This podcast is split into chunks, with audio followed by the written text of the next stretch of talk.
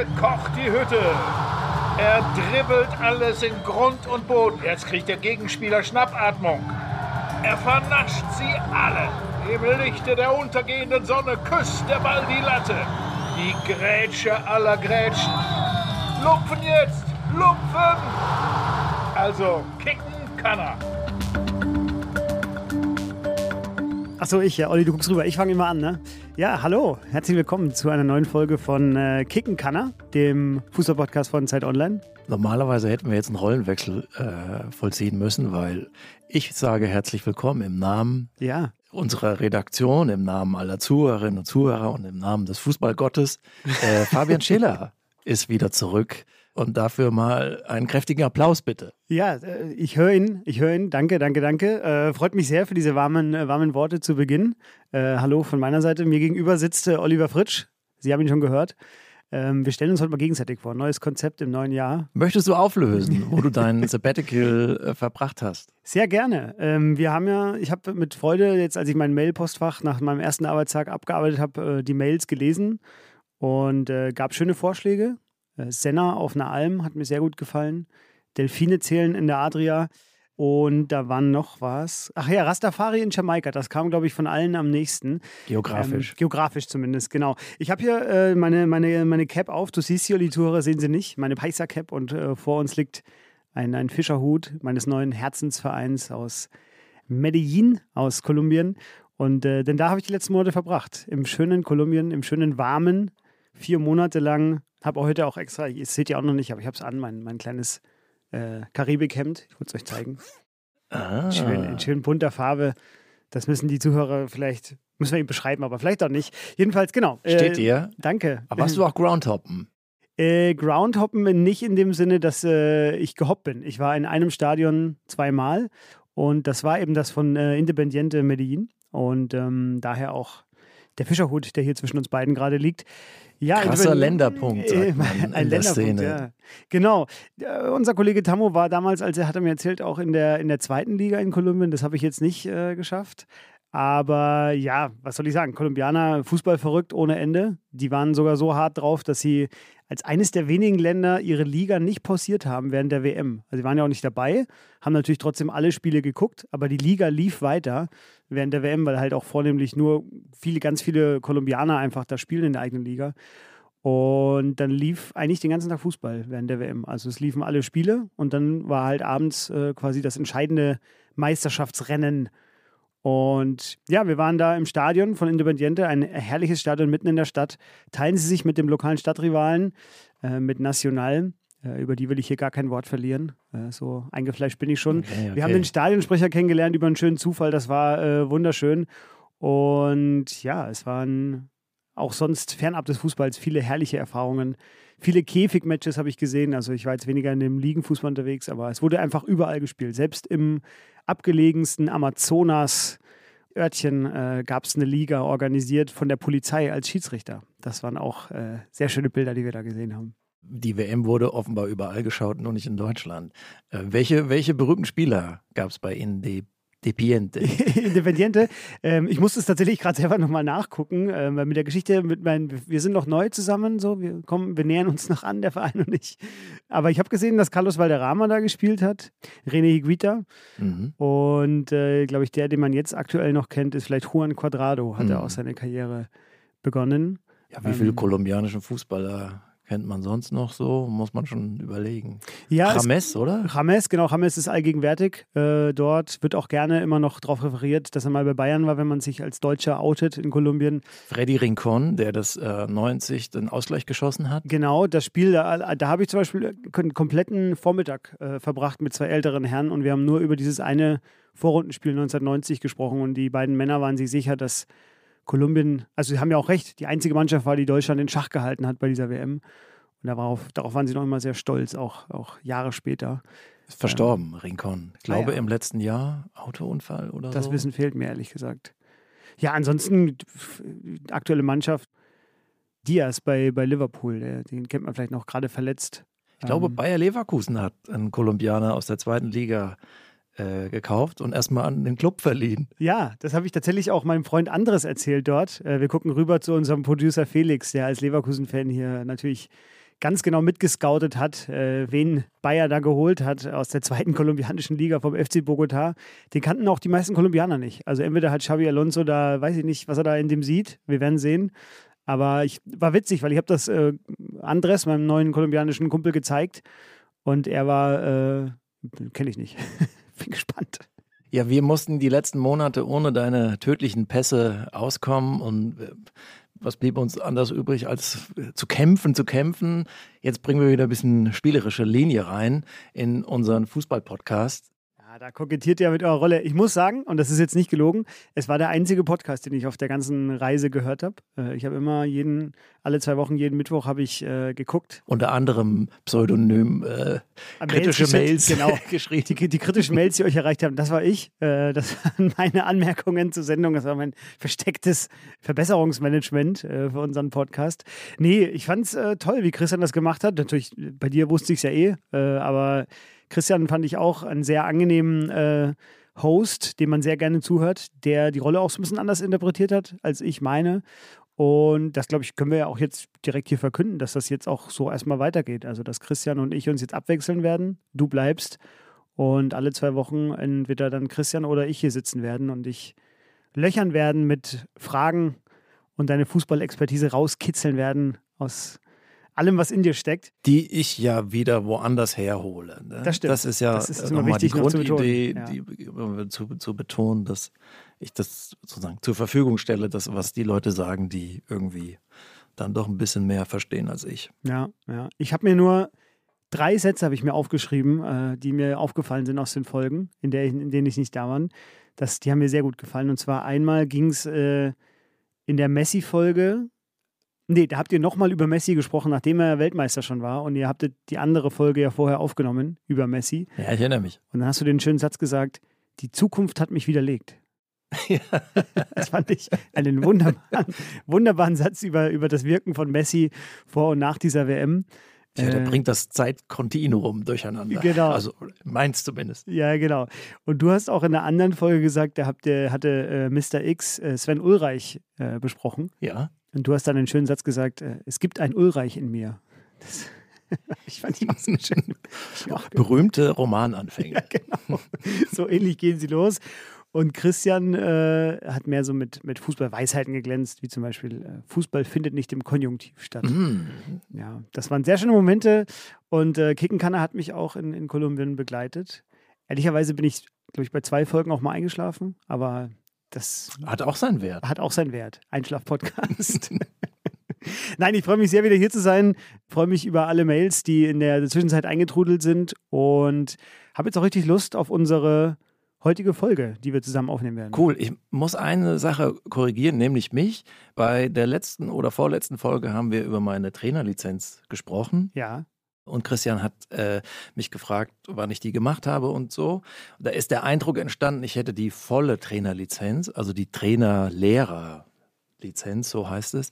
Ich habe aber nur die B-Lizenz. Also es gilt für Amateurfußball, Jugend, ein bisschen höher, Frauenfußball, glaube ich, Regionalliga. So, also das würde ich mal klarstellen. Das ist auch sehr aufwendig, es kostet Geld und dafür hat es nicht gereicht. Äh, hiermit äh, angenommen, deine Expertise wird dadurch auch nicht kleiner. Äh, das, das können wir, glaube ich, schon sagen. Die wir auch in der heutigen Folge brauchen werden, wo wir, ähm, das steht ja schon im Titel, da müssen wir uns kein Geheimnis draus machen, über Timo Werner reden werden.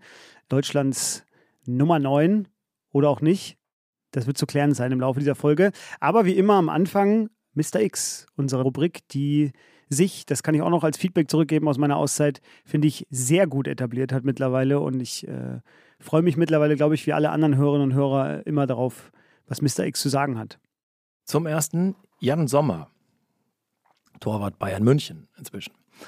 Weltklasse darin, die fehlenden sechs bis acht Zentimeter so gut es geht zu kompensieren, zum Beispiel durch Zusammenspiel mit Abwehrspielern beim Schuss. Starke Paraden, fast fehlerfrei, was sehr viel wert ist bei einem Tormann. Sehr stark mit dem Fuß, auch Flugball, hat seine Chance Champions League ergriffen, kann das auch spielen. Ein Tormann ohne Allüren, Sympathieträger, aber naturbedingt Schwächen bei Flanken oder sehr platzierten Schüssen ins Eck. 86. Mhm.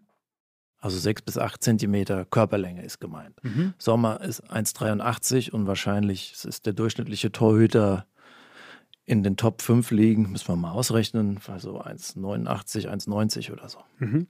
Der zweite, Christian Günther, SC Freiburg. Aushängeschild der Freiburger Fußballschule, Jahrzehnte im Verein, macht nie Blödsinn, Klammer auf, Triplings in der eigenen Hälfte, Klammer zu. Schwer zu umspielen, gute Flanken auch aus dem Lauf. Der C. Roberto des Breisgaus ist immer da, Klammer auf, 150 Spiele am Stück. In der Startelf, stand neulich mal im Kicker. Defensiv verlässlicher als Raum, Klammer auf, Katar, Ausrufezeichen, Klammer zu, 80. Ah ja, sehr wohlwollend über Christian Günther. Was mir bei Christian Günther noch äh, auffällt, ist äh, auch sehr giftig im Wortgefecht äh, häufig. In Freiburg, das glaube ich, ist ja so ein Klischee, dass Freiburg so die deutsche Wohlfühlease ist in Deutschland. Alle mögen Christian Streich, alle mögen den SC, aber eigentlich geht es da auch ganz schön giftig zu mitunter, gerade an der Seitenlinie. Ja, die Bambis äh, können auch ganz schön äh, vom Leder ziehen, genau, wie man so hört. Irgendwie habe ich Christian mit Christian Günther, ist mir ist jetzt eine wirklich absolut subjektive Wahrnehmung von mir, aber ich habe ihn in, in vielen Wortgefechten auch schon gesehen an der Seitenlinie mit Gegenspielern. Aber an sich, ja, stimme ich da Mr. X zu. Er ist immer da, eine absolute Konstante und war ein Wunsch unseres Hörers Sebastian Thiel. Das war der, der überlegt hatte, ob ich Delfine in der Adria zähle. Das fand ich äh, einen guten Vorschlag. Falls es weitere Wünsche gibt für Mr. X, die Liste ist ohnehin sehr lang. Wir versuchen, die weiterhin abzuarbeiten. Natürlich gerne an fußball.zeit.de, Fußball mit Doppel-S geschrieben. Da nehmen wir das alles entgegen und leiten das an Mr. X weiter. Ich glaube, äh, Jan Sommer war jetzt äh, ein Wunsch unseres treuesten Hörers, nämlich unseres geschätzten Arbeitskollegen Nico Horn. Kann sein, ja. ja. Aber gut, auch, die, auch diese Wünsche äh, sind, sind natürlich gerne gesehen bei uns. Also schreiben Sie uns, Mr. X freut sich. Sommer, nur ein Satz dazu, steht ja jetzt so eine, besonders im Fokus, wo, wo er Manuel Neuer in der Champions League und in der Bundesliga ersetzen wird. Da sind wir gespannt, wie groß die Lücke sein wird, die Neuer hinterlässt, ob das mehr ist als die 10, 15 Zentimeter. Ich bin auch gespannt tatsächlich. Ich habe äh, Gladbach-Freunde, die ihn immer sehr kritisch gesehen haben, weil er dann doch eben wegen dieser angesprochenen fehlenden Körpergröße häufiger mal so Flanken unterlaufen hat, daneben gegriffen hat. Und das hat viele, viele Gladbach-Fans, glaube ich, auch geärgert. Ich weiß jetzt gar nicht, ob sie so traurig waren, dass er weg war. Also wahrscheinlich schon ein sportlicher Verlust. Aber an sich, ja, gab es auch, glaube ich, gemischte Meinungen über ihn. Ich, also ich fand, ich fand Mr. X erstaunlich hat erstaunlich gut über ihn gesprochen. Hätte ich sogar ein bisschen kritischer erwartet. Ja, ähm, mit Gladbach hat er gegen Bayern immer gewonnen. Ne? Das stimmt. Also oder ja. häufig. Da ja. war er der starke Mann. Jetzt hat er mit äh, Bayern aber gegen Gladbach verloren. Vielleicht. Ja, Vielleicht war er doch nicht so wichtig. das kann sein, ja. Also im Kur Kurzschluss, würde ich stimmt, mal sagen. die Bayern-Spiele waren immer, hat er immer so acht Arme gehabt. Immer wenn es gegen die Bayern ging, war er da. Gut, spricht ja auch für ihn. Wenn es äh, gegen die großen Gegner geht, dann besonders gut zu halten. Kommen wir zur heutigen Folge.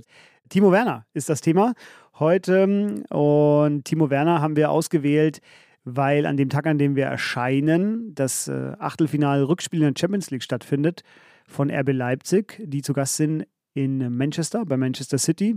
Hinspiel 1 zu 1, also alles offen in dieser Paarung, im Gegensatz zu anderen Paarungen äh, in dem Champions League Achtelfinale. Etwas überraschendes Ergebnis, finde ich.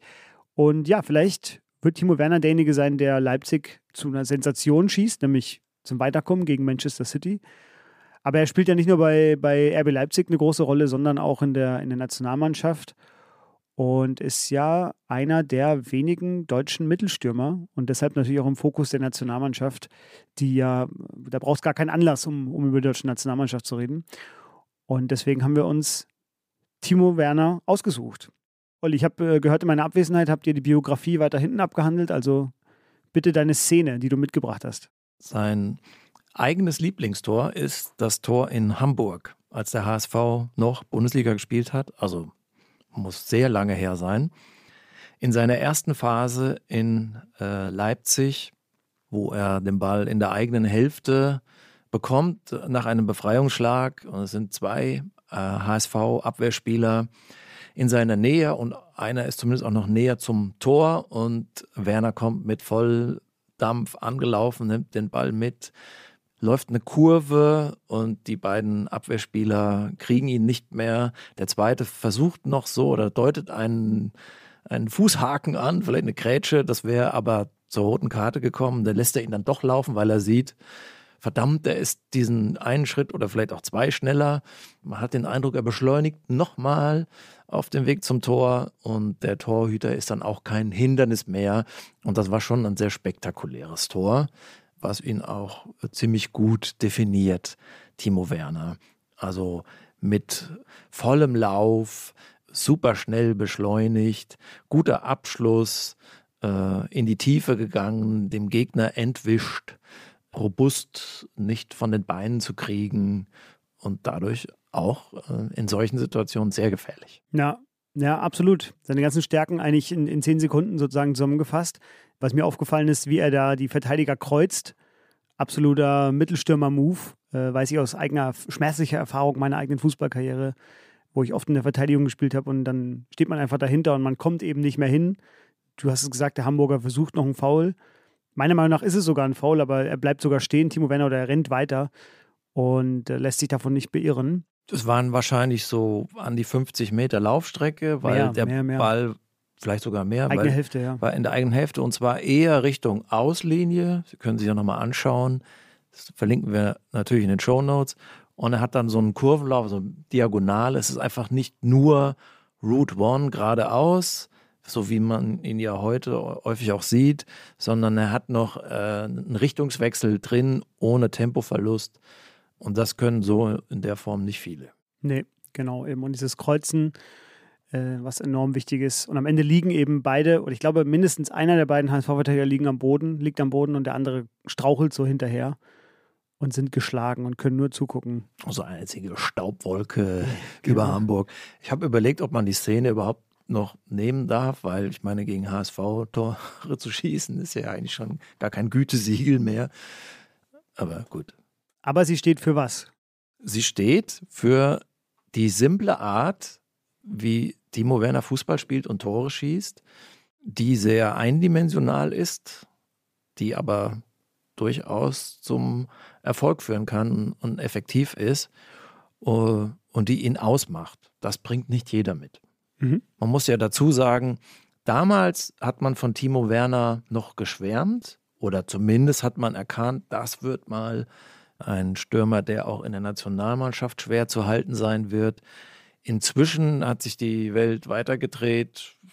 Timo Werner ist bei Chelsea gescheitert am Ende. Er ist wieder zurück in Leipzig. Es gab auch ein paar Vorfälle. Er ist sozusagen, er ist kein beliebter Spieler. Er ist so ein bisschen jetzt auch ein Spieler geworden, über den man Witze macht. Kriegen ja alle mit. Ich finde, dass so viel schön gefärbt wird im, im deutschen Fußball und der Berichterstattung. Aber hier habe ich den Eindruck, es wird auch übersehen, äh, welche, ja, welchen Wert so ein Spieler mit dieser Begabung, mit dieser speziellen Begabung äh, auch für ein Fußballspiel haben kann. Mhm. Auch mal was Neues äh, in der Folge, nämlich dass du sagst, hier wird äh, übersehen, wie gut er eigentlich ist. Wir sind ja hier mal angetreten, dass wir gesagt haben, häufig wird eben, wie du sagst, Sachen werden schön geredet und wir müssen die Sachen hier gerade richten, gerade stellen. Aber heute ist es andersrum. Finde ich mal gut. Finde ich gut, dass wir es heute machen. Es ist zumindest mein Eindruck, dass sozusagen die, die öffentliche sozusagen Mehrheit so jetzt ihn schon abgeschrieben hat. Ich erinnere mich auch daran, als er ausfiel, verletzt, Syndesmosebandriss, glaube ich, oder anderes, und nicht nach Katar reisen konnte, dass man dann so gesagt hat, ach naja, und? So, so ja. ist ja nicht wichtig. Also manche haben sogar gesagt, ja, bin erleichtert, ne, dass er nicht dabei ist. Und äh, das fand ich jetzt eigentlich dann, das wird ihm nicht gerecht. Ja. Ja, wir werden es ausklamüsern in den nächsten Minuten. Äh, kurz der biografische Teil zu Timo Werner. Timo Werner geboren in Bad Cannstatt, also im, äh, im Herzen des VfB, des VfB Stuttgart. Es war ihm also unmöglich, nicht zum, beim VfB zu landen. Und zwar am 6. März 1996. Er ist also seit äh, gestern 27 Jahre alt. Äh, seine Eltern Sabine Werner und Günter Schuh. Sagt der Name Günter Schuh was, Olli? Das wäre jetzt krass, wenn du das weißt. Vielleicht Leichtathletikabteilung, ja, es klingt wie ein leichter. Nee, Günter Schuh hat kurz äh, bei den Stuttgarter Kickers gespielt, also beim großen Konkurrenten des VfB und war natürlich Stürmer. Das hat er weitergegeben an seinen Sohn und hat äh, mit ihm auch die Beidfüßigkeit trainiert, hat Timo Werner mal verraten. Oh. Auf den Sportplätzen. Die Beidfüßigkeit hat Auf den Sportplätzen in Bad Cannstatt. Darüber wird auch noch zu reden sein. Ich musste es auch zweimal lesen, ob er es wirklich so gesagt hat. Ähm, aber darüber wird noch zu reden sein im Laufe dieser Folge. Wie viele pädagogische Konzepte sind schon gescheitert? Ja. Darüber Man soll sich keine Vorwürfe machen. Nein, das, er hat es versucht.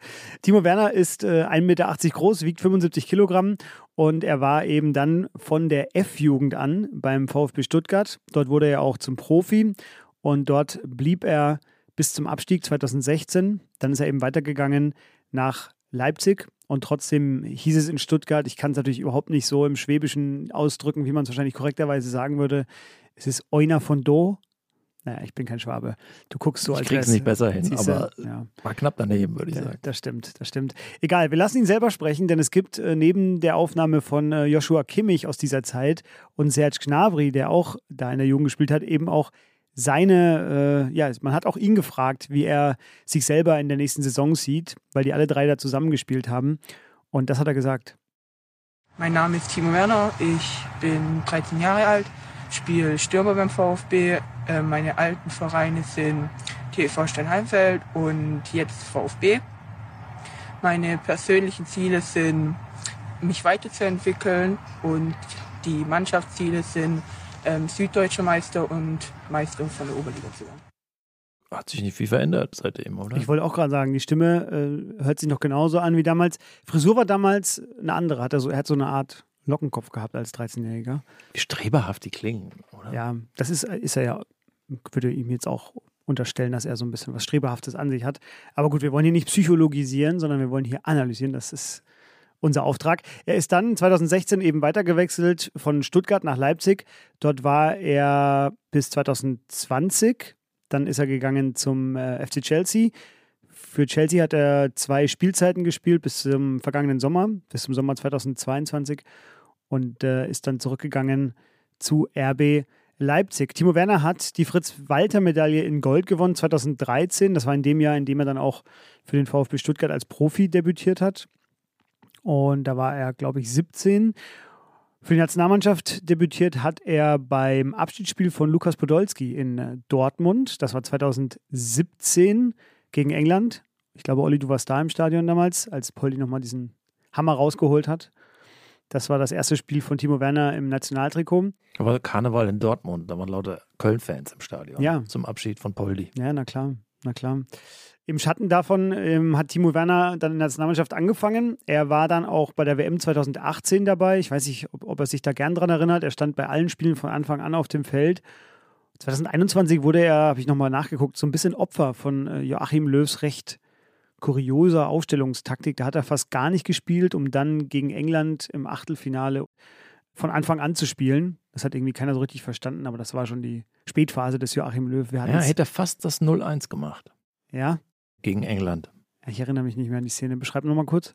Ein Steckpass von, muss jetzt überlegen, könnte Havertz gewesen sein, vielleicht war es auch Müller.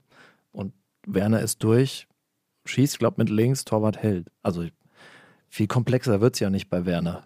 Aber es hätte auch gut gehen können. Kleiner Hinweis an die folgenden Minuten nochmal.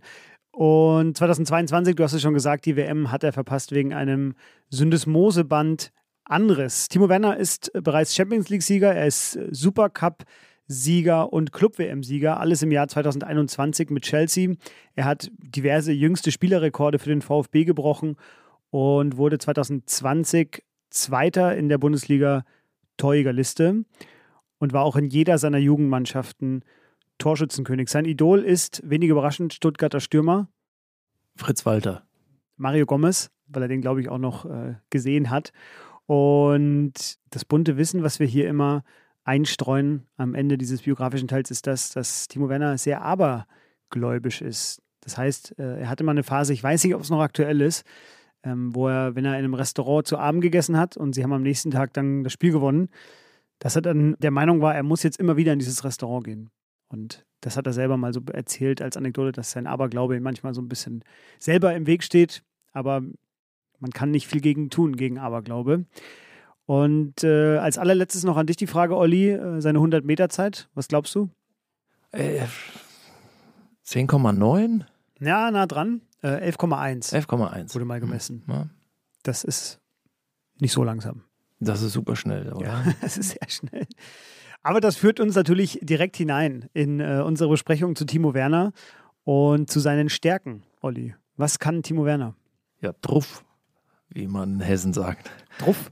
Also man schickt ihn steil und er hält drauf.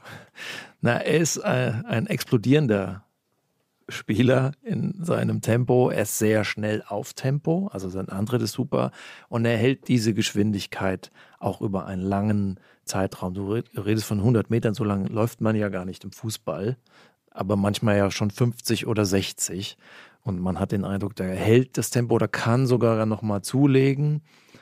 Dazu ist er ein robuster Spieler, den man nicht so einfach von den Beinen holt, den man nicht so leicht wegdrängt, der auch keine Angst hat, der dann, wenn der Abwehrspieler zur Grätsche äh, ansetzt, dass man hat den, den, den Fuß noch einen Schritt schneller davor, da geht er hin und er hat einen sehr guten Abschluss mit rechts. Einen festen Schuss, der rutscht ihm auch schon mal aus, so, dann geht, geht auch mal die Wolke. Ne?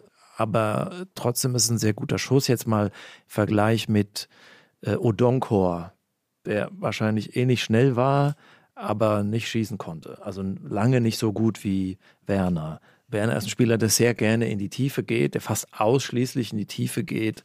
Und ähm, das ist das, was ihn ausmacht. So simpel ist das. Viel mehr muss man nicht sagen zu seinen Stärken.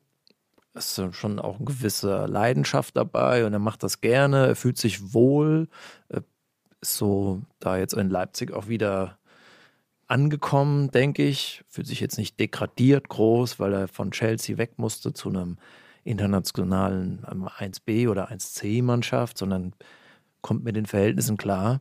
Und so wird er auch dort seine Tore schießen. Jetzt hat er die Verletzung, das muss man mal gucken wie die Saison dann noch endet. Aber fünf, sechs Tore hat er schon gemacht. Gegen Dortmund äh, hätte er jetzt fast den Ausgleich gemacht, kurz vor Schluss. Den hat dann aber Schlotterbeck mit der Schulter rausgekickt. Das wäre sein Tor geworden. Da würde man schon wieder mehr über ihn reden. Mhm. Also ein Spieler mit dem Tempo und diesen, diesen physischen Fähigkeiten, es ist nicht einzigartig, aber so äh, in Deutschland gibt es jetzt da nicht, nicht, äh, nicht so viele. Ähm, und das kann man immer gebrauchen. Also Fußball, wir, wir, wir reden ja hier in diesem Podcast generell über die Untiefen, die Komplexitäten des Spiels.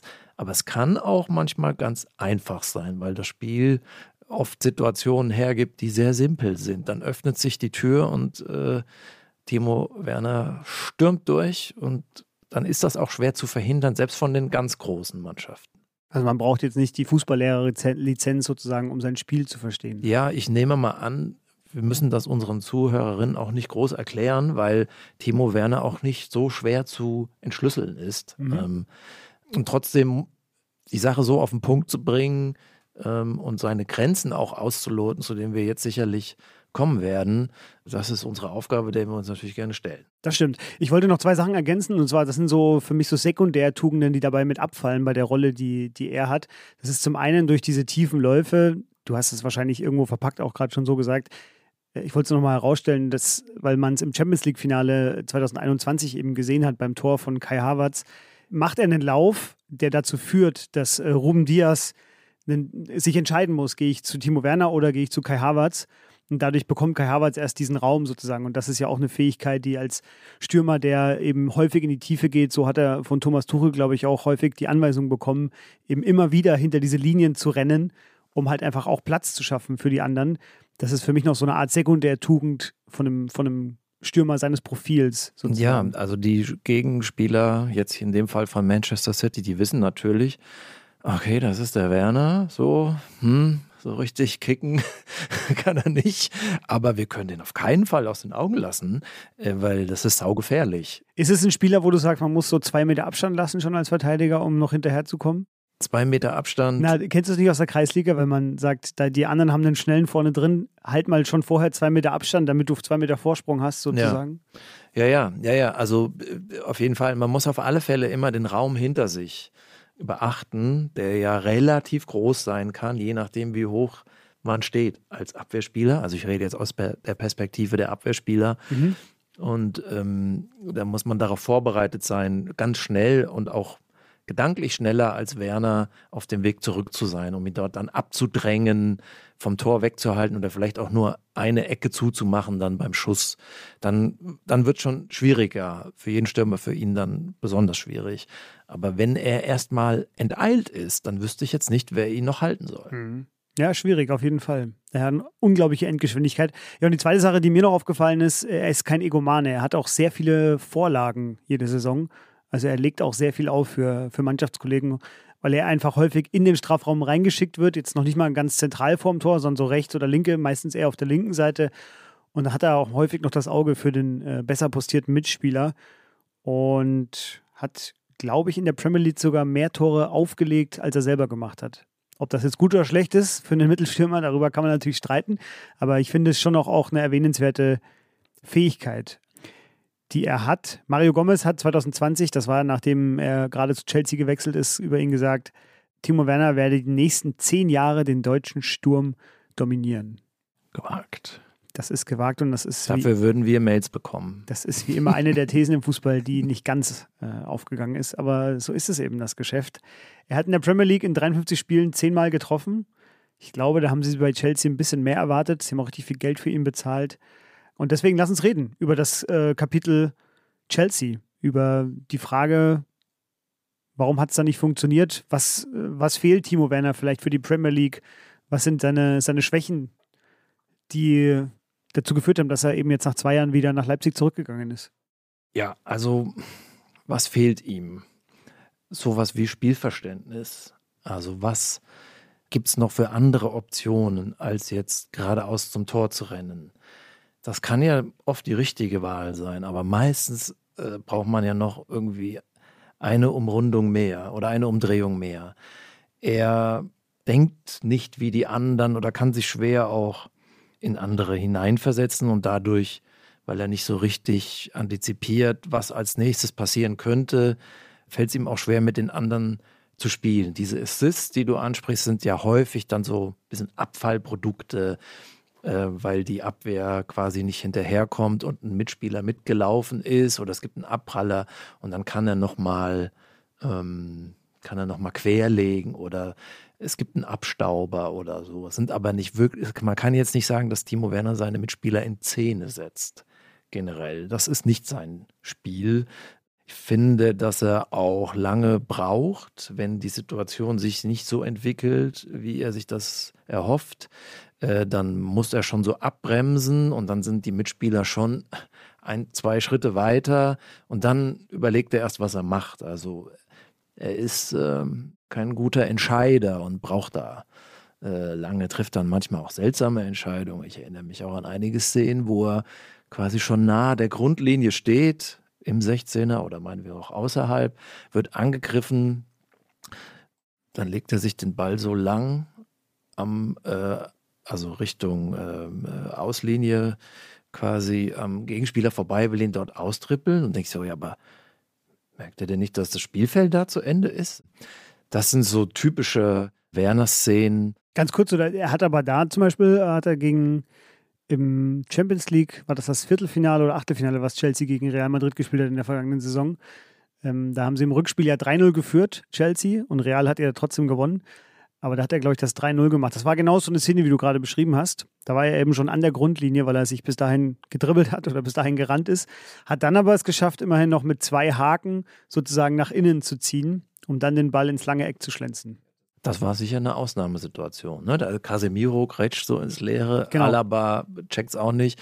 Und dann gibt es aber auch so ein Kullerding. Also, wo man sagt, das ging auch mit Glück rein am Ende. Ne? Aber es ist jetzt nicht die Regel, dass er solche Haken, Haken noch schlägt. Seinen Kopfball kann man fast nicht beurteilen, weil man kaum was sieht von ihm. Er hat jetzt mal ich glaube, in der Champions League Hinrunde äh, gegen Celtic ein mhm. Kopfballtor gemacht, wurde mehr oder weniger angeschossen. Ja, und ich glaube, extrem unbedrängt auch. Ne? Unbedrängt, ähm, da war eher die, die Flanke war das, was zum Tor geführt hat. Er hat einfach den Kopf, den Schädel hingehalten. Ja, sozusagen Spielverständnis, ähm, Kombination, die anderen kombinieren, teilweise auch nicht mit ihm, weil sie das auch wissen, ähm, dass das schwierig ist jetzt, wenn man da im Mittelfeld braucht man den Ball eigentlich nicht groß zu Timo Werner spielen, weil der muss anders eingesetzt werden. Muss ja nicht immer eine Last sein, finde ich, äh, bei so einem Spielertyp wie er ist, weil man einfach, die Spieler wissen auf der anderen Seite natürlich auch ganz genau, was sie immer machen können, nämlich ihn irgendwie lang schicken. Also ihn irgendwie steil die Linie runter oder ja. Äh, einen, einen, einen, langen Ball auf ihn. Da kann man ja eigentlich fast immer von ausgehen, dass er schon am Durchstarten ist. Eben. Aber es ist natürlich oft nicht möglich. Also sozusagen, man muss sich was anderes einfallen ja. lassen, weil der Gegner dann tief steht oder gut absichert ja. oder weil, weil man in dem Moment irgendwie der Passweg zu ist. Und dann wird es schon schwieriger mit, äh, mit Timo Werner. Und es gibt ja dann auch äh, so Häme-Videos aus äh, England vor allen Dingen, aus ja, seiner Zeit in England, ja, weil er dann auch viele Bälle dann verschossen hat, also auch ein bisschen verstolpert hat, äh, fünf Meter drüber ähm, oder passt dem Gegner in die Füße. Um, das sieht man ja relativ häufig. Ja? Wir, also wir werden das die Orientierung fehlt. Wir werden das nicht verlinken, weil wir diskutieren in den Shownotes. Wir werden es verlinken, einfach nur um es zu dokumentieren. Diese Videos, die du gerade ansprichst, ähm, die heißen dann, glaube ich, sowas wie Timo Werners Best Fail Compilation. Und die ist dann ganz böse noch so untermalt mit äh, dramatischen Kommentaren anderer Tore und irgendwelchen Fake-Zitaten. Wahrscheinlich würde man auch über Gerd Müller äh, so ein Video zusammenstellen können, weil er auch ein paar Dinge ver verballert hat. Also die Lowlights haben ja immer so ein bisschen was. Ja. Wir picken uns was raus. Aber natürlich hat Timo Werner äh, auch ein bisschen Anlass äh, gegeben und in Chelsea Dafür reicht es eben nicht. Hast du eigentlich dafür eine Erklärung? Also ich habe gerade, was, was das angeht, habe ich mich versucht, irgendwie da zu einer, zu einer Antwort zu kommen, warum man dann so richtig krasse Großchancen, die er da teilweise verballert hat, für Chelsea und was ja auf der Insel dann tatsächlich zu einfach Häme führt, weil die Medienlandschaft eine andere ist, weil die, die Zuschauer anspruchsvoller vielleicht sind. Die einzige Erklärung, die ich für mich gefunden habe, ist die, dass er von seiner Schusstechnik her, der hat ja so eine, so eine Art, der schießt ganz häufig so eine Art Vollspann, Minimal Seitspann, aber eher so Vollspann-Technik. Und da die Gefahr einfach höher ist, dass er abrutscht. So. Das wäre so die einzige Erklärung, die ich gefunden habe. Und das alles andere bewegt sich dann so, was ich für mich äh, als logisch empfinde, sind dann alles so Erklärungen im mentalen Bereich, weil ich es von meiner eigenen Karriere kenne. Vor dem Tor wird es dann manchmal irgendwie zittrig und dann legt man halt die Dinger daneben und man kann sich danach auch nicht so richtig erklären, warum. Also, hast du eine Erklärung? Also, ich würde sagen, es ist einfach schwerer, in der Premier League Tore zu schießen als äh, in der Bundesliga, weil man selten so alleine aufs Tor rennt, wie das in diesen äh, Hühnerhaufen deutscher Vereine manchmal ähm, der, der Fall ist, dass ab der Mittellinie der Weg frei ist. Der muss nur noch rennen. Das ist in der Premier League, wo dann manchmal Mannschaften zu zehn, zu elf hinter dem Ball sind. Schwieriger. Da hast du weniger Zeit ist das Zusammenspiel zwischen Abwehr und Torhüter noch ein bisschen schwieriger. Da hat sich Werner nicht behauptet. Ich glaube auch, dass es natürlich Zweifel dann an ihm gab in äh, der Mannschaft, weil Chelsea ist eine deutlich stärkere Mannschaft individuell als Leipzig. Da ist er oder war er zumindest lange unangefochten. Wahrscheinlich ist er das jetzt auch wieder. Und bei Chelsea gibt es aber noch ein paar andere, die auch schnell sind und die mehr drauf haben, die nicht so eingeschränkt sind wie er. Und das reicht dann eben nicht. Äh, mhm. Für die Eins, also für die Triple-A-Teams reicht es nicht. Und das ist die Parallele zu Lukas Podolski. Timo Werner ist für mich Poldi 2. Also Spieler, die einfach so ein Merkmal haben, was, was sie richtig gut machen. Podolski hat noch ein bisschen besseren Schuss und er hat auch einen guten Pass. Aber Werner ist noch schneller und robuster. Aber die Komplexität, die das Spiel verlangt und auf dem höchsten Niveau verlangt, die bringen sie dann eben nicht mit. Deswegen war Poldi dann auch irgendwann ab 2010 raus ähm, aus der Nationalmannschaft, aus der Stammelf, bei Bayern München sich nicht durchgesetzt. Und das ist eine, das ist eine Parallele zu Werner, die Stärke ist aber von Werner, dass er jetzt in Leipzig da einfach wieder weitermacht. Also gibt es auch ein paar Pfiffe und so von Zuschauern, die haben ihm vielleicht auch nicht verziehen, dass er äh, diese Champions League, dieses Corona-Format, was ja dann schon in der neuen Saison ausgetragen wurde. Anfang August, ja. Anfang August und er war dann aber schon in Chelsea, wollte sich lieber dort vorbereiten in seiner neuen Mannschaft anstatt jetzt mit Leipzig dann das Viertelfinale oder das Halbfinale äh, in der Champions League zu spielen. Jetzt kann man sagen, okay, es war professionell, neuer Arbeitgeber, neue Aufgabe.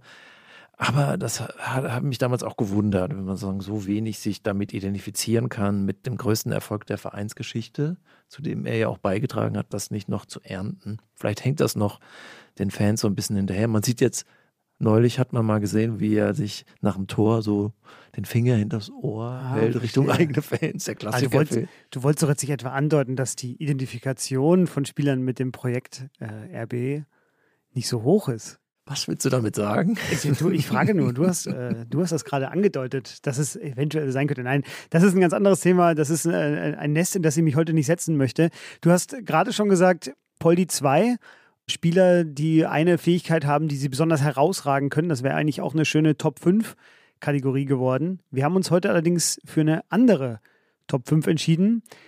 Du musst mich da ein bisschen an die Hand nehmen, Olli. Eine Rubrik, die in meiner Abwesenheit eingeführt worden ist, als ich das erste Mal. Es war die erste Folge von Christian. Da habt ihr direkt hier angefangen mit einer neuen Rubrik. Da dachte ich schon im Sabbatical, dass äh, hier wird jetzt alles anders, wenn ich zurückkomme. Ich, ich komme gar nicht mehr zurück. In meiner Abwesenheit wird alles anders und alles ja. neu. Aber eine sehr schöne Idee fand ich und wir wollen das auch fortführen. Selbst wenn es Christian nicht macht, sondern ja. ich. Die Top 5 ist eine Kategorie, die mit dem Spieler zu tun hat, die wir vorher festlegen, wir beide gemeinsam. Wir sagen aber nicht, wie, wie, wie die Antwort ist. das soll nur eine lockere Spielerei sein. Und bei Timo Werner haben wir uns dazu entschieden, die Top 5 Abseitsstürmer zu benennen. Denn Timo Werner steht äh, fünfmal pro Halbzeit im Abseits, gefühlt, sage ich mal. Also kommt zumindest vor weil ihm die Orientierung fehlt, weil ihm vielleicht ein bisschen der Instinkt fehlt und er nicht auf die Abseitslinie achtet, weil er halt nur sein Ding durchziehen will. Mhm. Also losrennen und drauf. Was ein bisschen schade ist, weil er ja so schnell ist, dass er ja durchaus ein, zwei Meter oder so ein, zwei Schritte Noch warten, äh, warten könnte. Ja. Er würde trotzdem das Laufduell gewinnen. Ein Indiz mehr dafür, dass er ihm einfach, einfach so die Wahrnehmung fehlt. Dafür, was um ihn herum äh, passiert. Und so kommt es halt dann immer vor, dass er dann im Abseits äh, steht. Scheuklappen auf und los geht's. Los wird gerannt. Top 5, okay. Habe ich verstanden. Jetzt muss man nur noch sagen, umgekehrte Reihenfolge, also absteigende Reihenfolge oder aufsteigende äh, Reihenfolge? Da haben wir uns nicht festgelegt. Okay. Das sag du gerne. Ähm, dann fangen wir hinten an. Also Platz 5 sozusagen. Ich muss dazu sagen, bei dieser Kategorie, wir haben uns ja nicht abgesprochen. Es gibt ja da, sage ich mal, zwei, du hast es ja gerade selber schon gesagt, zwei Möglichkeiten da ranzugehen. Es, es gibt nämlich Online-Statistiken. Also es gibt quasi die nackte Wahrheit. Wer steht am häufigsten im Abseits? Man kann das also ganz statistisch angehen, aber ich habe mir den Spaß erlaubt, auch ein bisschen gefühliger ranzugehen und das Spieler, ist völlig okay. mich an Spieler zu erinnern, wo ich meine, die wären. Ich würde mal sagen, die originelle Begründung ist manchmal mehr wert eben, eben. als der also, Fakt. Also, und genau, mein, weil mein Platz 5 ist Timo Werner. Jetzt wusste ich nicht, ob das jetzt äh, Quatsch ist, okay. ist, aber das äh, natürlich dazu zählt zu dieser Kategorie. Ich habe nachgeguckt, er kam 2021 auf 40 Mal Abseits in 49 Spielen. Das ist schon eine ganz okaye Quote im Europa-Vergleich, wie wir gleich sehen werden. Bei Chelsea waren es aber deutlich mehr. Bei Chelsea ist er auch nicht nur durch diese vergebenen Chancen aufgefallen, sondern halt auch, weil er innerhalb eines Jahres und ein bisschen 16 Tore durch den Videobeweis aberkannt bekommen hat. Das waren jetzt nicht nur Abseitstore, da waren auch irgendwelche Minimalvergehen im Mittelfeld dabei, die dann noch gefunden worden sind durch den Videobeweis. Aber 16 Tore innerhalb eines Jahres allein durch ihn aberkannt, das würde mich als Stürmer, glaube ich, zu Weißglut bringen, wenn das so wäre. Und als Mitspieler. Als Mitspieler, Mitspieler auch. die, äh, wo der Stürmer immer im Abseits steht. Das ja. kann, also mir fallen da auch ein paar ein in meiner kargen Karriere, ja. äh, die das kann schon nerven. Guck ja. doch hoch! Ja, Augen auf. Wird gerne, wird gerne gerufen als Mitspieler dann. Ja, die SZ hat schön, schön geschrieben einmal über ihn Fortschrittsverlierer, weil der Videobeweis okay. natürlich da gnadenlos ist und alles erkennt. Auf jeden Fall. Ne, die, die, diese Bildergalerien liebe ich auch, äh, weil die auch dann immer den hadernden Stürmer zeigen. Also ja, ja, Hand genau. vom Kopf oder das Gesicht ne, von Timo Werner ist ja auch häufig zu sehen, wo man sagt, okay, man sieht so ein bisschen das Fragezeichen über dem Kopf. Gerne auch so die Geste natürlich. Ja, genau. Ja. Den, den, den, den, Finger zum Linienrichter ja. raus, dass es kein Abseits war. Dein fünfter Platz. Aubameyang. Das ah, ist ja. ähnlich. Äh, ein Speedstürmer, natürlich ein bisschen feiner, nicht ganz so guten Schuss, aber auch so nicht ganz so kapiert, wann, wann er loslaufen muss. Mhm. Auf vier mache ich mal weiter. Ja, gerne. Mario Gomez Der hat nämlich in einem Spiel mal drei Tore geschossen, die wegen Abseits aberkannt wurden. In einem Spiel. Irgendwie Sandhausen oder so, irgendwie so ein Zweitligaspiel. Auch eine Leistung. Wo ich sage, das, äh, das muss hier aufgenommen werden. Ja, das verstehe ich absolut zu Recht in der Kategorie gelandet. Habe ich auch in diesen Statistiken gesehen. Mario Gomez war recht weit vorne, ehrlich gesagt. Also stand häufig auch im Abseits von den Zahlen her. Taucht bei mir nicht auf, aber hätte seinen Platz auf jeden Fall verdient gehabt. Mein Platz 4, äh, Sadio Mané. Einfach auch sehr schneller Stürmer. Wir hatten die Folge über ihn ja hier auch schon äh, ausführlich gehabt. Und ich erinnere mich, ich bin deshalb sofort auf ihn gekommen. Das war jetzt einer, den ich jetzt in den Statistiken jetzt nicht gesehen habe, sondern es war sofort eine meiner ersten Ideen im Kopf weil er, glaube ich, alleine letztes Jahr im August, als er gerade in die Bundesliga kam, da hat er, glaube ich, in den ersten, weiß ich nicht, Stimmt, ja. vier Spielen oder so, hat er irgendwie fünf Absetztore geschossen. Ja. Und er war schon fast so, er hat ja so ein, so, ein, so ein liebes Lächeln dann immer, hat er das so weggelächelt, aber beim fünften habe ich es ihm dann nicht mehr geglaubt. dass er da, irgendwann hat es, glaube ich, auch Ja. ihn genervt, dass er da irgendwie allein im August 2022 fünf Absetztore erzielt hat. Nummer drei. Nummer drei bei mir habe ich einen schönen Satz gefunden über ihn. Er stand nämlich in einer Saison häufiger allein im Abseits als 16 andere Mannschaften aus den Top 5 Ligen Europas insgesamt. Also die, diese Mannschaften haben es quasi äh, auf nicht so viele Abseitspositionen gebracht wie dieser Stürmer alleine Okay. und das war äh, Budak Yilmaz.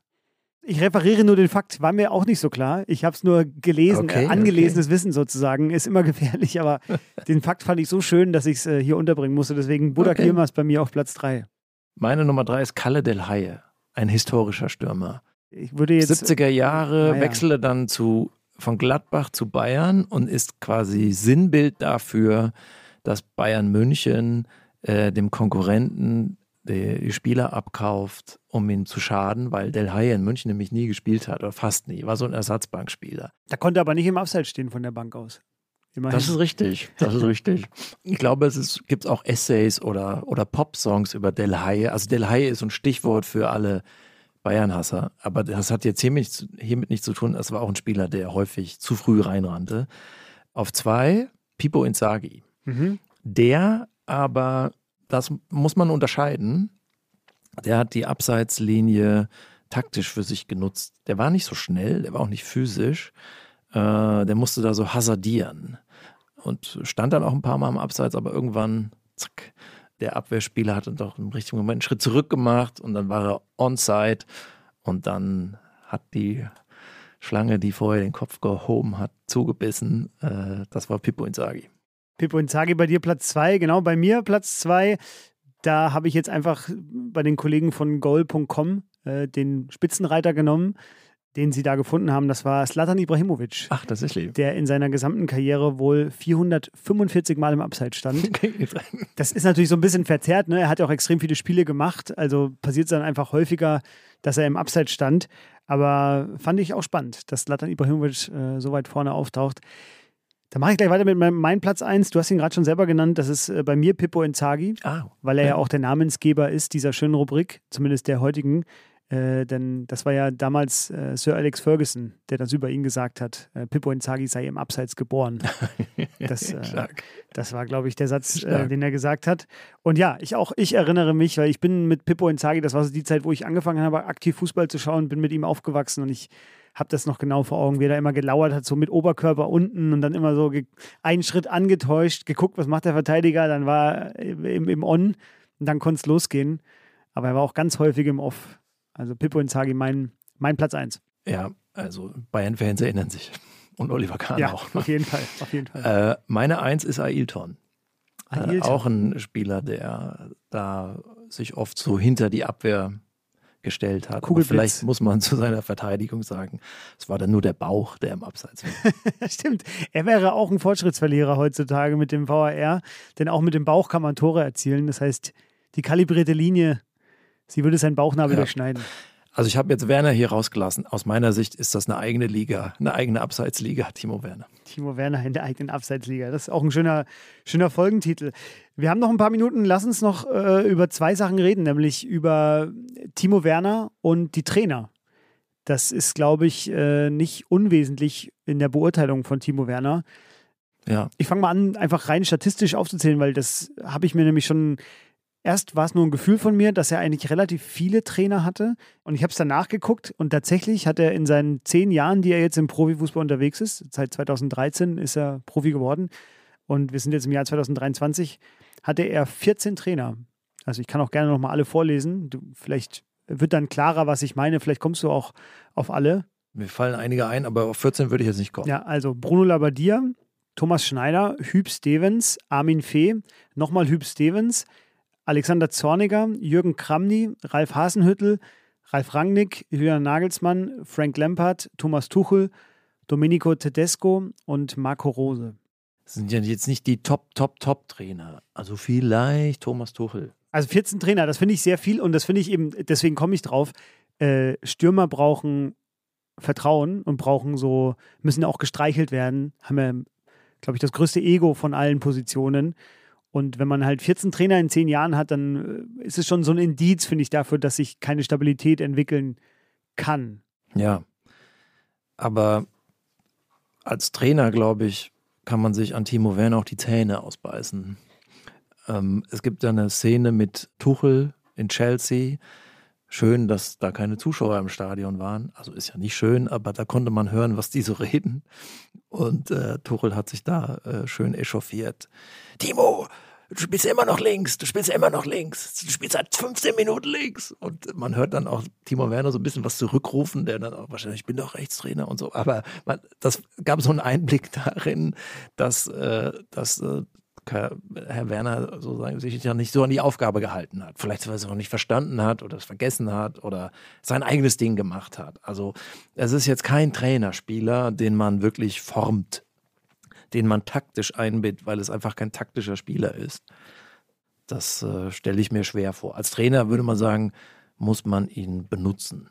So, das ist so die sozusagen das, das Instrument, was äh, Werner zur Verfügung stellt, das das muss man irgendwie einsetzen. Aber man, also, dass da jetzt große Finessen rauszuholen sind, weiß ich nicht. Man denkt, Werner ist auch irgendwie ein klarer Neuner, der kann kein Außenbahn spielen, weil das schon ein bisschen facettenreicher ist und er ja auch nach hinten kaum was arbeitet. Also er muss sozusagen zentral vors Tor in diesen Raum rein. Da kann man jetzt nicht flexibel sein. Und sicherlich ist Pep Guardiola würde nie auf die Idee kommen, so einen Spieler zu holen. Und ich kenne auch Leute, die sagen, das ist irgendwie jetzt nicht so, das ist jetzt nicht so mein Spieler. Ne? Frank Lambert hat das, glaube ich, mit ihm ein bisschen probiert, ihn auf der linken Außenbahn aufzustellen. Vielleicht auch der Grund, warum Frank Lambert dann nach einem halben Jahr gehen musste, als Timo Werner da war. Mir ist gerade eingefallen, dass ich Yogi ähm, Löw und äh, Hansi Flick natürlich vergessen hatte in der Aufzählung der Trainer. Die Nationalmannschaft, da kommen wir vielleicht gleich noch zu. Vielleicht noch zum Thema Leipzig, ja. äh, finde ich, ist ein sehr guter Ort für ihn, weil sozusagen, wir haben, du hast jetzt Ralf Rangnick erwähnt, aus meiner Sicht auch ein Trainer, der ein starkes, also der hat ein klares Konzept, aber es ist sehr unterkomplex. Also immer so gegen den Ball, Pressing und schnell zum Abschluss kommen. Das äh, ist schon, sagen wir mal, das funktioniert bis zu einem gewissen Niveau, aber nicht auf Top-Niveau. Also man könnte auch böse, es funktioniert in der zweiten Liga oder in Groß Asbach äh, aber nicht in Madrid, Manchester, München und London. Da kommt man mit diesem simplen Fußball nicht zurecht. Demnächst zu sehen bei der österreichischen Nationalmannschaft. Ja, da, da gehört es ganz gut hin. So. Bei, in Leipzig spielen ja auch ein paar Österreicher. Äh, warum auch immer, muss ich sagen. Aber äh, Leipzig ist eine sehr physische Mannschaft. So ein bisschen die Leichtathletikabteilung. So was Klostermann hinten ist, ist Werner vorne. Sehr schnelle Spieler, robuste. Wenn das so zusammenwächst, kann das schon, dann ist das schon Platz drei in der Bundesliga, aber es kann eigentlich nicht mehr werden. Sei denn, die anderen würden dann komplett mhm. versagen. Es ist, äh, ist einfach zu simpel, die, die Idee. Aber sowas muss es auch geben. Mhm. Ja, du hast es ja in einem Text so schön beschrieben, dass eben dieser Spielstil, den Ralf Rangnick da eben äh, propagiert, dieses schnelle, schnörkellose, geradlinige nach vorne treiben mit dem Ball. Äh, wer viele Bälle in die Tiefe spielt, verliert auch viele Bälle. Und dann ist ja das Entscheidende bei Ralf Rangnick eben diese Sekunden danach, diese Wiedererobern des Balles sozusagen. Für ihn ist ja eher entscheidend, was macht man, wenn der Ball weg ist und dass man dann eben hinterher hechelt. Und dafür braucht man eben Leute wie Timo Werner, die man halt erst lang schicken kann und die dann auch hinterher rennen, wenn der Ball weg ist.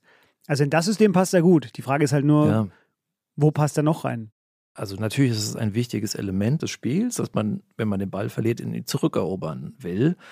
Und dann muss man halt anrennen. Und das kann Werner ganz sicher. Aber es gibt nun mal auch Mannschaften, denen nimmt man nicht einfach so den Ball weg. Also Real Madrid nimmt man nicht den Ball weg. So, das passiert einfach nicht, weil die sind dafür zu gut.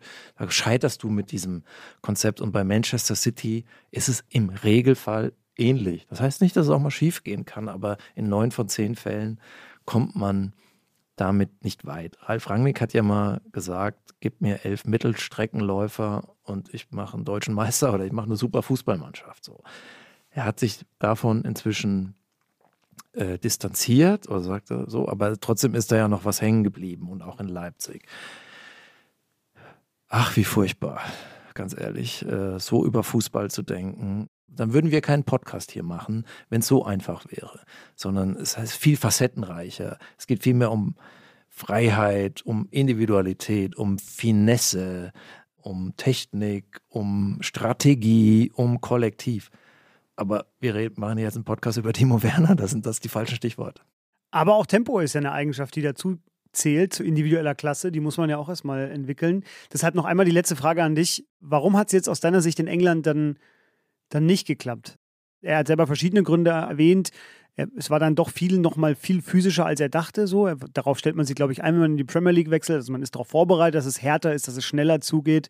Es gibt ein schönes, ein schönes Zitat vom, vom Guardian-Journalisten Barney Roney, der hat in einem Text geschrieben: Gaze up our manly league, overseas dilettantes, we have discomforted a German. Also guckt euch unsere männliche Liga an. Wir haben, einen, wir haben endgültig einen Deutschen verunsichert, weil Timo Werner halt immer, immer wieder in Interviews gesagt hat, dass er sich an das Tempo erst gewöhnen muss in England, dass das irgendwie für ihn ein Prozess ist. Also war es das oder waren es dann doch die Trainer? Hat er sich mit Thomas Tuchel dann wirklich so nicht verstanden, dass es einfach nicht funktioniert hat? War es Romelu Lukaku, der ihm ja auch vor die Nase gesetzt worden ist als großer Konkurrent sozusagen? Ich antworte mit einer Gegenfrage. Wie kam Chelsea auf die Idee, Timo Werner zu holen? er hatte 2020 ja schon auch eine extrem erfolgreiche Saison. Also, da diese, also was Statistik. Er hat 28 Tore geschossen genau. in der Bundesliga. Das ist natürlich eine Leistung. Davon nur drei Elfmeter. Wenn man jetzt mal nur die Feldtore rechnet, ist das schon fast so, geht schon an Lewandowski ran. Nur mhm. die Feldtore. Und das ist für Leipzig vielleicht auch nochmal eine größere Leistung als jetzt für Bayern so. Also das ist ungefähr der, ein ähnlicher Wert. Aber allein Statistik reicht nicht. Man muss auch sich das Profil des Spielers angucken. Wie macht er die Tore? Und dass, dass er zwei Jahre in Chelsea gespielt hat und ja zum Teil auch von Anfang an. Das hätte ich, wenn wir den Podcast vor zehn Jahren gemacht hätten, äh, nie vorausgesagt. Das hätte ich wahrscheinlich bestritten. Die Vergangenheit hat mich widerlegt, würde ich jetzt sagen. Der Spieler Timo Werner war schon in der U14, 15, 16 sofort auffällig. Ne? Also das war auch ein Jugendnationalspieler, der hat immer Tore gemacht. Äh, und ich habe mit Leuten gesprochen, die ihn damals gesehen haben, die gesagt haben, ja, so mein Spieler ist ja nicht, aber ich sehe schon, der haut die Dinger rein. Aber äh, das hat schon Grenzen so. Und Werner hat die Grenzen aber schon ein Stück weit überschritten, also sagen, gemessen an diesen Prognosen. Aber der gehört nicht in, in einen Top-Club. Mhm. Das kann man nicht sagen. Man muss auch dazu sagen, natürlich, dass Chelsea hat ja ein sehr seltsames Einkaufsverhalten. Es läuft ja ganz häufig nach dem Prinzip, wie wir in der vergangenen Transferperiode jetzt auch gesehen haben. Viel hilft viel und dann fällt halt aber auch viel hinten ab, sozusagen. Da ist ja, glaube ich, auch so ein bisschen einfach Opfer dieser, dieser ja. Hire-and-Fire-Politik geworden. Naja, das ist Chelsea. Da geht es auch ganz schnell. Das ist Moneyball. Ja. Mal gucken. Ich wäre noch gar nicht so pessimistisch und so voreilig, ob das jetzt dann sich nicht doch am Ende rentiert und aufgeht. Bei Chelsea bei oder Chelsea, für Timo Werner? Bei Chelsea. Okay die jetzt ja enorm gekauft haben. Noch mal mehr als da, ich meine, die haben ja Havertz und Werner damals gekauft für insgesamt, weiß ich, 150 Millionen Pfund. Das toppen die ja jetzt nochmal. Äh, die wollen Guardiola angreifen. Das haben die verstanden, dass man dafür Geld in die Hand nehmen muss. Also da muss man diesem Verein Zeit geben, unabhängig davon, was man jetzt von diesem Turbokapitalismus hält. Das ist jetzt noch zu früh. Hm. Vielleicht einfach noch mal ein bisschen mehr investieren, dann Dann wird schon was. Lass uns noch ganz kurz eine letzte Frage noch, äh, bevor Lass wir. uns noch zur Nationalmannschaft. Genau, das wollte ich gleich noch machen, aber eine letzte Frage. Glaubst du, er, ist jetzt 27. Glaubst du, er wechselt nochmal zu einem anderen Club als äh, von Leipzig weg? Du hast ja jetzt schon ganz viel über, äh, über das sein Profil gesagt. Oder hat er jetzt seine Homebase da gefunden? Hat sich da jetzt auch einen schicken Ferrari gekauft für eine halbe Million? Ja, da kam er mit zum Training. Ne? Äh, und die Ausrede war, weil das ja in Leipzig nicht gern gesehen wird. Ja, da gibt es ja auch so ganze so Klassen, wie viel PS darf man fahren, wenn man so und so viele Spiele hat. Streng geschult oder äh, reguliert. Da hieß es ja, die Winterreifen werden gerade montiert. Deswegen kommt er mit seinem Vom Ersatzwagen. Dienstwagen, genau. Deswegen muss ich jetzt den Ersatzwagen nehmen. Aber glaubst du, er geht nochmal, keine Ahnung, zu, weiß ich nicht, Brighton and Hove Albion oder in der Bundesliga nochmal Dortmund, Bayern, keine Ahnung. Wir, ich, wir wollen hier keine, keine Kugel hinstellen und raten. Er ist am richtigen Platz. Ja. Ich finde schon. Also er war ja mal bei Bayern im Gespräch, glaube, das war. Bayern und Liverpool, genau. Also Liverpool könnte vielleicht noch ein Verein sein, aber der, ich meine, er ist als äh, Hoffnungsträger, als junger Spieler, der sich entwickeln soll und über Jahre den Verein prägen soll, nach Chelsea gewechselt. Das ist jetzt aber nichts geworden. Sprich, er hat diesen Status verloren. Dass er da jetzt nochmal einen draufsattelt, ich glaube nicht. Ich würde es nicht ausschließen, aber ich, ich meine, in, in Leipzig spielt man Champions League und mit ein bisschen Glück kommt man auch wieder mal ins Halbfinale äh, oder gewinnt mal den DFB-Pokal. Meister, boah, da muss schon ganz viel schieflaufen, auch bei Bayern und Dortmund. Aber Dritter, Zweiter oder Vierter, das ist doch immer drin. Das ist das Level. Ich habe den Eindruck, dass Werner sich da wohlfühlt. Mhm. Und, äh, Sagt er auch. und jetzt, sagen wir mal, diese Rückwechsel, die sind ja in Dortmund ein paar Mal gescheitert. Mit Götze, mit Kagawa, Eigentlich immer, oder? mit Hummels auch. Ähm, Shahin, Schein, genau, wollte ich auch gerade sagen. ähm, die kamen teilweise auch geschwächt zurück, ne, weil sie sich an den anderen äh, Standorten nicht so durchgesetzt haben. Das gilt für Werner auch, aber der macht sich da jetzt nicht so viel Gedanken. Ja. Schießt- Rennt jetzt Rennt, weiter. rennt, lo- rennt los und schießt Tore, genau. Ja, das ist doch auch, äh, Ist auch- ist- beneidenswert Ja, fast. diese, diese Abwesenheit von, von Selbstzweifel. Ja, ja, das stimmt.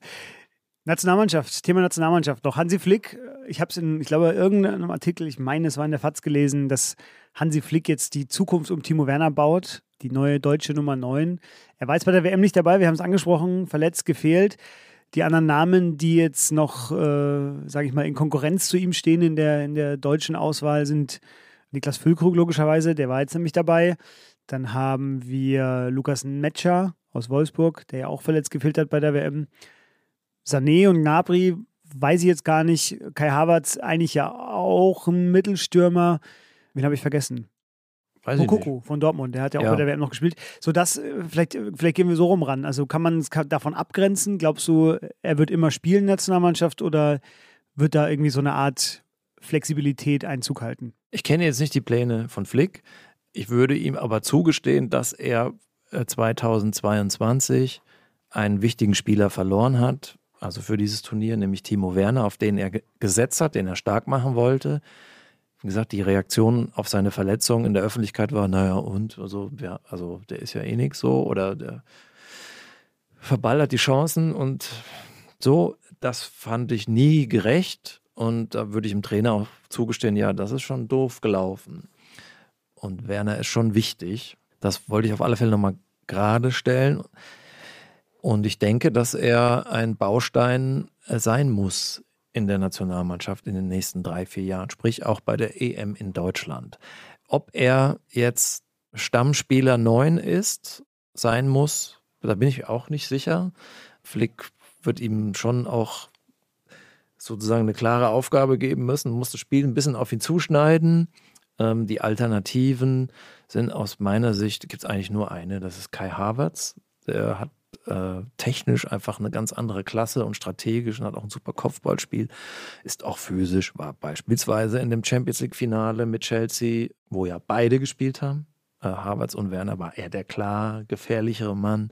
Er kann auch kontern, ne? siehe, Finale gegen City, es war auch ein Kontertor. Den würde ich davor setzen. Vielleicht können auch beide spielen. Vielleicht ist Werner der Spieler, der reinkommt. Das geht alles. Werner oder Füllkrug? Füllkrug hat mein Herz gewonnen. Ja, der hatte mal beim Club gespielt. Aber das ist auch ein bisschen eine deutsche Debatte. Das ist ein Spieler, der quasi nie Champions League gespielt hat und der jetzt mal da im richtigen Moment äh, sein Herz in die Hand genommen hat, da bei dem Spiel gegen Spanien das Ding reingewuchtet hat, dass den jetzt alle oder viele fordern, das ist ein bisschen schräg. So. Also man kann ihn schon nominieren, aber es ist auf keinen Fall der Spieler, auf den man jetzt setzen sollte, schon eigentlich sich an den Spielern orientieren, die in den großen, also in der Champions League einfach spielen und im K.O.-System sich da behaupten auf dem höchsten Level. Ich meine, Füllkrug kann man ja immer noch mal reinwerfen, so. Aber dass das jetzt der Neuner ist äh, in der deutschen Nationalmannschaft, das finde ich wirklich zum Haare raufen. Sie hätten, liebe Zuhörerinnen und Zuhörer, gerade das Gesicht äh, von Olli sehen sollen, als er um Worte gerungen hat, um Niklas Füllkrug für die Nationalmannschaft irgendwie doch noch reinzureden. Man muss ja auch angucken, wie macht er die Tore und so, so was ist sein Profil so. Kommen wir vielleicht nochmal dazu, und, und Mr. X mal auf Mr. Niklas Füllkrug loslassen. Und Werner ist, kann, kann auf niedrigem Level auch scheitern und das schlecht aussehen. Aber er kann jeder Mannschaft, jeder stärksten Mannschaft auch wehtun. Und das sehe ich bei Füllkrug äh, jetzt so, in, der hat ein anderes Profil. Mhm. Der hat nicht diesen Ausschlag nach oben, mhm. diese eine Inselbegabung, die so extrem ist und so wertvoll dann auch sein kann. Und was ist mit äh, Leroy Sané und Serge Gnabry? Sind natürlich die feineren Fußballer, aber sie ringen jetzt nach Orientierung. Vielleicht kriegen sie die auch nicht von ihrem Trainer. Immer wieder äh, stehen sie in Zweifel bei, in ihr, bei Bayern München und Sané auch vorher bei City dass es beides tolle Fußballer sind und auch technisch viel stärker, besseres Dribbling, auch einen guten Schuss. Ist klar, aber so, das ist nicht, ihr Spiel ist, ihr Spiel und ihre Aufgabe ist nicht so klar wie die von Werner. Also wir sagen auf der einen Seite, es ist simpel. Aber man kann auch sagen, das, was Timo Werner macht, ist völlig klar. Auch das ist manchmal, manchmal ein, ein Vorteil, so wie Olivier Giroud bei Frankreich natürlich nicht so stark ist wie Karim Benzema. Da fehlen 20 oder vielleicht 10 Prozent, 15. Aber es ist ein klarer Neuner. Und Benzema ist einer, der auch mal auf den Flügel geht, ins Mittelfeld, weil er es kann. Dann heißt das, okay, dann müsste die Neuner-Position in dem Moment anders besetzt sein. Das Spiel wird komplexer. In der Nationalmannschaft ist das dann aber schon schwierig. Deswegen kann Werner in der Nationalmannschaft funktionieren in der Champions League auf höchstem Level eher nicht. Da ist das Niveau einfach noch höher. Lass es uns wie immer in Zahlen fassen. Die Powercard. Olli, ich bin sehr gespannt, ähm, wie du die Schwalbe einsortieren wirst von Timo Werner in der A- und B-Note. Stimmt, die haben, über die haben wir noch gar nicht geredet. Ist auch schon was her und ist auch vielleicht gar nicht wert, noch ausführlich besprochen zu werden. Unsere Zuhörer haben sicherlich nicht vergessen. es war halt eine, eine sehr prominente Schwalbe, die auch die VAR-Befürworter quasi immer als Beispiel anführen. Ja. Es gibt so fünf, fünf Szenen, die man sagt, der, die Videotechnik ist gegründet worden, um das zu verhindern. Maradona, Hand, Thierry Henry, Andreasen und die Schwalbe von Timo Werner und was fünftes war es noch. Ne? Ich glaube, ich glaube, Thomas Linke, ich habe in der Recherche für diesen Podcast jetzt gesehen, danach Thomas Linke Kommentar auf sport1.de. Äh, deswegen brauchen wir den Videobeweis ja. im, im, als Folge auf diese Schwalbe. Ja, ja, genau. Ja, genau. Ja, ja. Also hohe Noten da, aber in der A- und B-Note für Timo Werner. Bei der Schwalbe hat ihm jetzt, äh, sage ich mal, nicht geholfen, im Ansehen der deutschen Fußballfans zu wachsen. Aber wir wollen ja eigentlich über andere Werte reden, nämlich über die vier üblichen Kategorien Talent, Performance, Autonomie und Balance. Olli, soll ich anfangen? Bitte. Dummerweise, man merkt, ich war in der Pause, habe ich mir bei Talent eine 85 aufgeschrieben, aber keine Begründung. Also das sage ich jetzt einfach 85. Ich habe 87. Siehst du? Brauche ich gar keine Begründung. Sag mal deine. Die Begründung ist, er hat eine Inselbegabung. Also es ist ein sehr einfaches Profil seiner Skills. Für einen Stürmer erreicht er vollen Ausschlag in zwei, drei Skills, die gefragt sind, nämlich Tempo, Robustheit, Schuss. Route One, uh, straight to the goal, das hat einen Wert und das muss man erstmal so auf den Rasen kriegen schließe mich vollumfänglich an. Performance. 102. Also es ist die maximale Karriere. Es ist mehr als maximal. Das ist die Frage, die ich eben kontern wollte, weil ich gesagt habe, warum hat es in Chelsea nicht gereicht? Ich frage, warum hat Chelsea diesen Spieler geholt? Das war nicht vorauszusehen, dass ein Spieler mit solchen Einschränkungen auf diesem Level spielt. Und er hat im Champions League-Finale in der Startelf gespielt und das auch noch gewonnen. So, der spielt Nationalmannschaft, der hat Confederations Cup hat er im Finale entschieden mit einem Siegtor. Der war, glaube ich, auch Torschützenkönig. Mhm. Also, das kann man das ist einfach nicht, mehr war nicht drin. Das war mehr als mehr, was er da rausgeholt hat. Überperformer sozusagen. Ja. Bei mir eine 82, ähm, weil ich schon das Gefühl habe, wenn er auf dem Feld steht, äh, gibt er wirklich Vollgas, wie du sagst, er gibt immer alles. Ich habe da abgezogen relativ viel, gemessen an der Powercard, die wir sonst hatten, weil für mich schon dann entscheidend ist, dass man als Stürmer eben an den Toren gemessen wird. Und äh, gerade die Chelsea-Jahre, aber jetzt auch aktuell in der Bundesliga, glaube ich, hätte sich Leipzig vielleicht ein bisschen mehr, aber der war auch verletzt, muss man sagen. Aber da habe ich so ein bisschen abgezogen, weil da eben die reine Statistik, auch wenn wir jetzt nicht der allergrößte Fan davon sind, aber das ist für mich der Grund, warum ich da ein bisschen was abgezogen habe. Autonomie. Autonomie. Ja, habe ich eine 70, ähm, weil er schon Unterstützung braucht in seinem Spiel. Also du hast ja schon, wir haben alles gesagt, er, er hat eine Inselbegabung, er rennt los, wenn man ihm den Ball schickt sozusagen. Aber dafür muss er jemand den Ball schicken. Das heißt, da braucht er auf jeden Fall Unterstützung. Er braucht auch familiäres Umfeld. Das hat er immer wieder jetzt auch mhm. betont. Deswegen war die Zeit in London jetzt auch nicht so leicht für ihn, gerade in der, in der Covid-Pandemie. Ähm, das ist jetzt weniger, was auf dem Feld geschieht, entscheidend, aber spielt zumindest eine kleine Rolle. Und ja, wenn er die Räume nicht bekommt, die er eben braucht, also wenn er gegen tiefstehende Gegner spielt, dann wird es schwer. Deswegen habe ich bei der Autonomie eine 70. Gute Begründung. Ich habe aber 92, kann gar nicht groß widersprechen. Ich finde, er ist halt er hatte schon mal äh, auch äh, psychologisches Training oder psychologische Betreuung. Also es hat ihm dann auch schon was, äh, irgendwas hat ihn beschäftigt.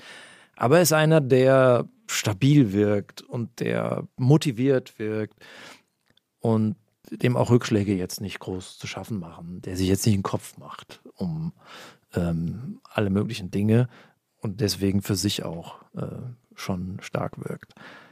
Balance habe ich 39. Es ist sozusagen nichts. Es der ist tiefste jemals gemessen Ja, ich Wert. glaube, das ist völlig.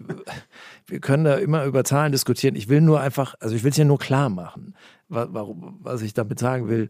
Er kann halt die drei, vier Sachen, die erwähnt sind, und die anderen sind eben, kann er eben überhaupt nicht. Mhm. Und das ist sozusagen, er hat seine Fähigkeiten balanciert er nicht aus. Mhm. Und dass es trotzdem dann für dieses Level reicht das äh, sagt auch einiges über dieses Spiel Fußball. Mhm, das stimmt. Da gehen wir heute aber gut auseinander, denn ich habe bei der Balance eine 80 mit dem kurzen Satz, er macht, was ein Mittelstürmer machen muss, nämlich versucht Tore zu schießen und aufs Tor zu rennen, minus Köpfen und Dribbeln. Deswegen die Abzüge von der 100. Hätte man vielleicht noch ein bisschen mehr abziehen können, merke ich gerade. Ja, ja. Dein Blick verrät dich, nö, Olli. Nein, nein. äh, ich wollte nur noch sagen, so defensiv ist ja auch fast nichts. Nee, das so, stimmt. Also sozusagen so. Deswegen haben wir auch gar nicht drüber gesprochen. Ja. Muss man ja auch nicht so als Stürmer, aber das sind ja höchstens 10 Prozent, die er da irgendwie, irgendwie mitbringt. So, wenn man es mal in Zahlen messen will. Also die, diese Kategorien, können wir ja nochmal sagen, die sind ja auch sozusagen von uns erfunden. Die sind nicht immer so trennscharf, deswegen variiert es mal so ähm, wir wollen ja da jetzt auch nicht irgendwie was in Stein meißeln, wir wollen aber irgendwie die Art, wie wir über Spieler reden, wie wir sie beurteilen, wie wir sie benoten, einfach differenzieren und in die Welt setzen. Und natürlich rufen wir zum Widerspruch auf, liebe Zuhörerinnen und Zuhörer. Gerne, gerne. Ich komme bei Timo Werner am Ende auf eine 79,25, also sage ich mal 79. Und ich auf 80,0. Ja, siehst du? Wir waren unterschiedlich, wir waren sehr unterschiedlich, aber am Ende sind wir doch zusammen. Das war die Powercard für Timo Werner.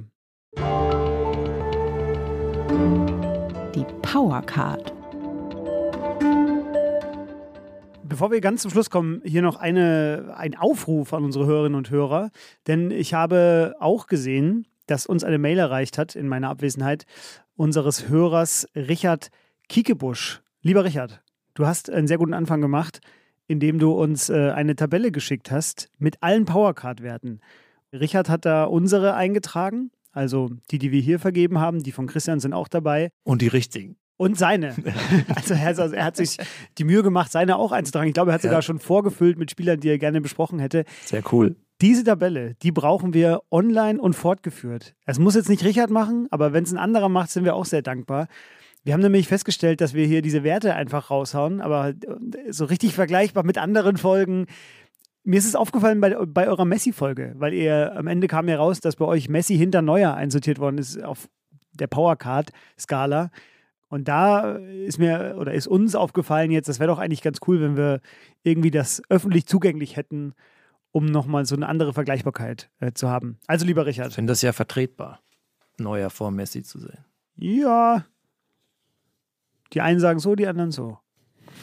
Nein, du hast vollkommen, hast recht. So kann, man kann ich will so, ja gar nicht immer recht haben. man kann so so sehen. sagen, äh, es ist ein Torhüter, das andere ist ein Feldspieler. Also das ist jetzt schwierig zu sagen, finde ich. Kann man ja, jetzt ja, das ist äh, schwer vergleichen. immer komplex. Aber du hast recht, wir brauchen Sekundärliteratur zu brauchen- diesem Podcast. Wir brauchen Sekundärliteratur. Also lieber Richard, wenn du das hörst, Arbeitsauftrag, Hausaufgaben.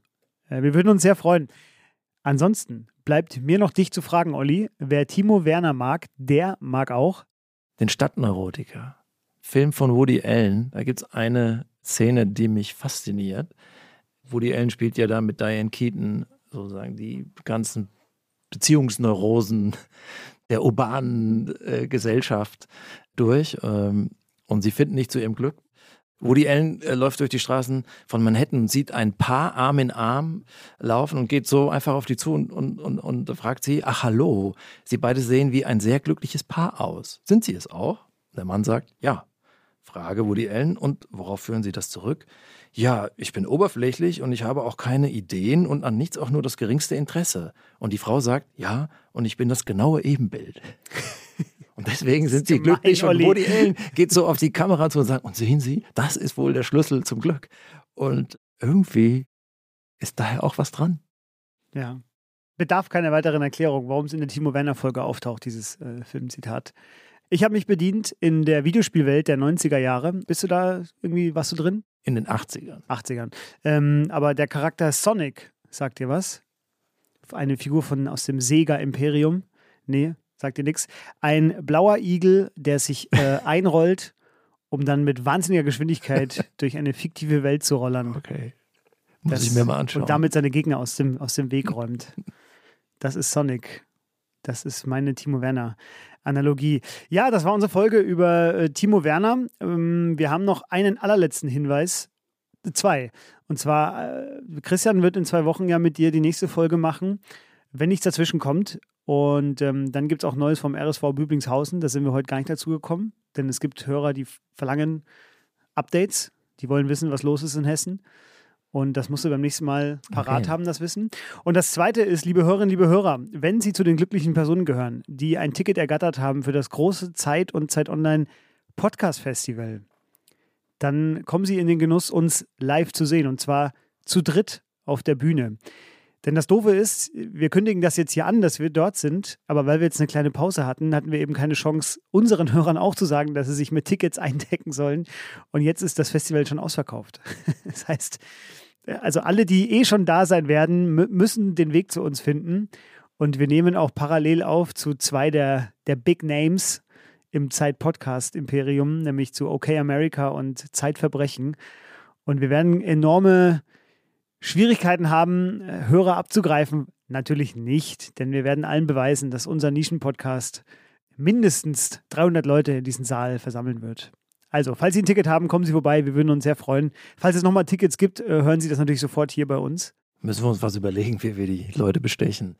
Ab jetzt auf alle Fälle wieder regelmäßig, alle 14 Tage. Wir hatten jetzt äh, Krankheitsausfall, deswegen kommen wir, hatten wir jetzt eine äh, leider etwas längere Pause. Äh, das hat aber nichts zu bedeuten für die Zukunft. Aber wir haben uns fulminant zurückgemeldet mit Timo Werner. Ich hätte mir in meinem Sabbatical nichts Schöneres vorstellen Ja, können, und als mit Fabi Scheler, Comeback. über Timo Werner eine Stunde zu reden, wenn ich zurückkomme. Olli, hat mir sehr viel Spaß gemacht, Ja, schön wieder da zu sein. Freue mich sehr, dass wir das Ja, jetzt hier fortführen. Welcome back. Ja, also, tschüss. Vielen Dank für Ihre Aufmerksamkeit. Tschüss.